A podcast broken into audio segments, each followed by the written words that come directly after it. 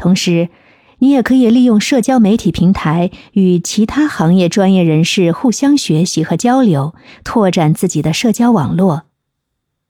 在适当的时候，你要懂得抓住媒体机会，将自己的故事传播给更多人。你可以接受媒体采访，参加行业活动或演讲，分享自己在职业发展和时尚方面的见解和经验。通过媒体曝光，你的形象和品牌影响力将得以进一步扩大，成为行业内的璀璨明星。而在女性职业生涯的不同阶段，对于个人品牌的诉求又有什么不同呢？个人品牌在女性的职业生涯中有着不同的作用。